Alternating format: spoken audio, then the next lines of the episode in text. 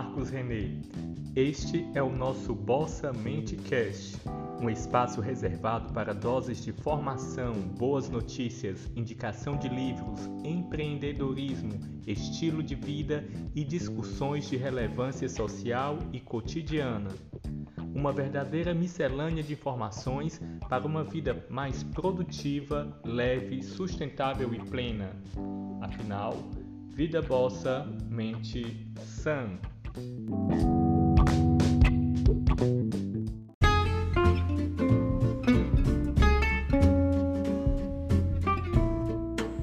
Oi, pessoal. Hoje eu irei falar com você sobre viver o minimalismo. Como ser feliz com o simples, viver de forma a deixar fácil o que é tão complexo, nosso cotidiano. Por que complicar tanto? Por que não respirar mais, preocupar-se menos e aproveitar momentos simples e gratificantes que temos no nosso dia a dia e que muitas vezes nem percebemos? Irei falar sobre o estilo de ser minimalista.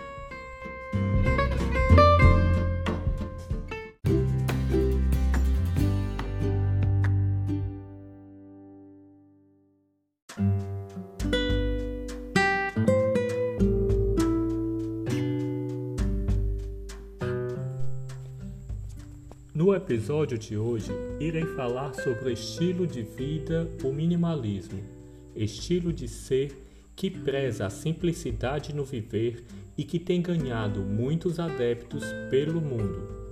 Em síntese, o minimalismo que muitas pessoas têm buscado, inclusive eu, é ter, utilizar e viver com o mínimo necessário, o que gera menos problemas para armazenar, limpar, conservar além de gastar menos dinheiro com objetos que, no fundo, se analisarmos bem, muitas vezes nem precisamos deles. O minimalismo é o oposto dos acumuladores, mas não se baseia apenas nisso. Ter menos. A sua origem, muito provavelmente, veio do movimento artístico de mesmo nome, o movimento minimalístico, o artístico, no século XX, mais ou menos, utilizava-se do uso de poucos elementos fundamentais como base de expressão, tendo como alguns dos seus principais nomes nesse movimento Donald Judd, Yayoi Kusama e Frank Stella. Hoje, já no século XXI, estamos no frenético mundo onde marcas e grandes corporações se utilizam de ferramentas de marketing e dos meios de comunicação mais fortemente com a utilização das redes sociais, o que nos proporcionou um consumismo desfreado, nunca visto. Esse consumismo traz grandes sequelas para nós, pois criaram, entre aspas, necessidades sem fim.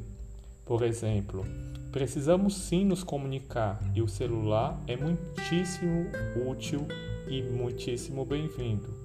Um smartphone com mais memória, ora, quem não vai querer, não é mesmo? E com melhor câmera, mais resolução, melhor contraste, mais filtros. E nessa pegada vão nos domando e nos colocando falsas necessidades e vamos cedendo e acompanhando tudo isso. Sabe onde chegamos? Muitos de nós troca de celular, não é, a cada três ou seis meses e isso é fora do normal, ok? Para nossas roupas criam novas modas várias vezes ao ano, novas TVs cada vez maiores e com mais funções aparelhos que conectam todos a tudo.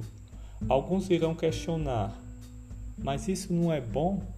Também no primeiro momento pensei que fosse, mas será que necessitamos complicar tanto a vida? Será que precisamos mesmo fazer parte desta competição para sermos felizes?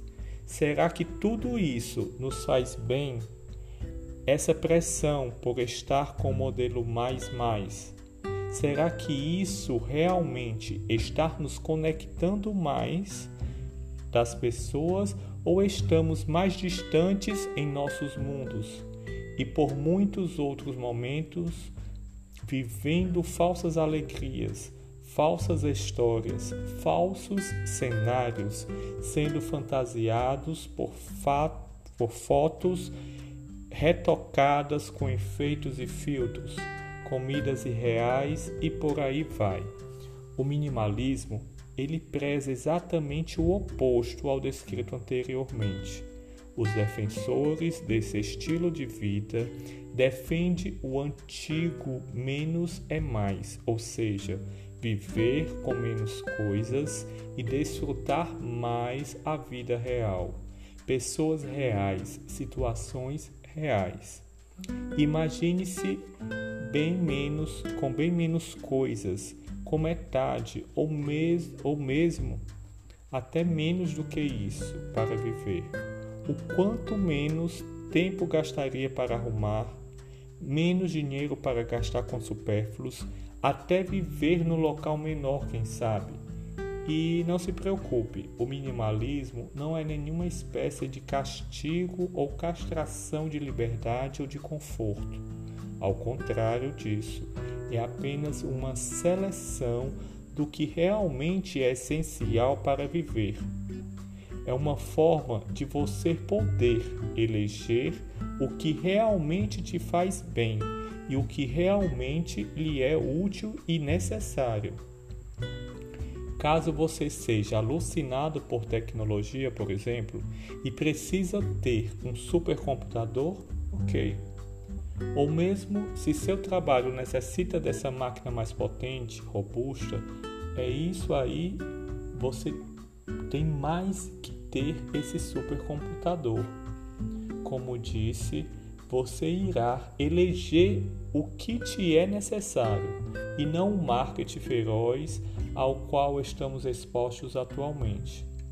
Os defensores dessa arte de vida, se é assim que podemos nos referir, falam até em guarda-roupas cápsula, contando, é, contando, com, contando com poucas peças de roupas, porém peças chaves que te permitam a ir a diversas situações e não se preocupar eles não pregam o viver de forma franciscana, não. Tudo é questão de eleger o que lhe é melhor. Mas no caso daqueles que têm um estilo atualmente inverso a tudo isso, o que se deve fazer para mudar? Como tudo na vida é uma questão de hábito e um novo hábito demanda sim determinado tempo para arraigar dentro de nós, a dica é começar aos poucos, iniciar por um dos setores do seu dia a dia e depois ir adentrando outras áreas. O minimalismo pode ser empregado nos utensílios de, da cozinha, por exemplo, em nosso quarto, guarda-roupa, na bolsa ou mochila, até mesmo nos móveis da casa. Por que não começar com uma faxina e descartar papéis que não têm mais valor, objetos quebrados, doar livros da época da escola ou da faculdade, aqueles que você sabe que jamais irá utilizar novamente, presentear suas roupas que não cabem em você ou estão com algum defeito ou fora de moda. E você não as usa e doar para pessoas necessitadas. Essa faxina não é apenas em armários, guarda-roupas, prateleiras e cozinha. Você sentirá uma limpeza e leveza na alma. A ideia é desapegar dos excessos e aproveitar momentos simples que nos fazem bem, que nos proporcionam leveza de espírito e prazer. Isso, obviamente, muda de pessoa para pessoa. Uns vão apreciar a sensação de tomar de forma tranquila um delicioso e aromático café. Outros já apreciarão a leitura de um bom livro. Tem aqueles que desfrutarão acariciar seu gato ou cachorro de estimação. O que pode parecer difícil de se fazer pode se tornar uma leveza para a vida. Viva com menos. Permita-se a satisfazer a seus reais desejos e não aos dos outros. Muito obrigado e até a próxima, pessoal.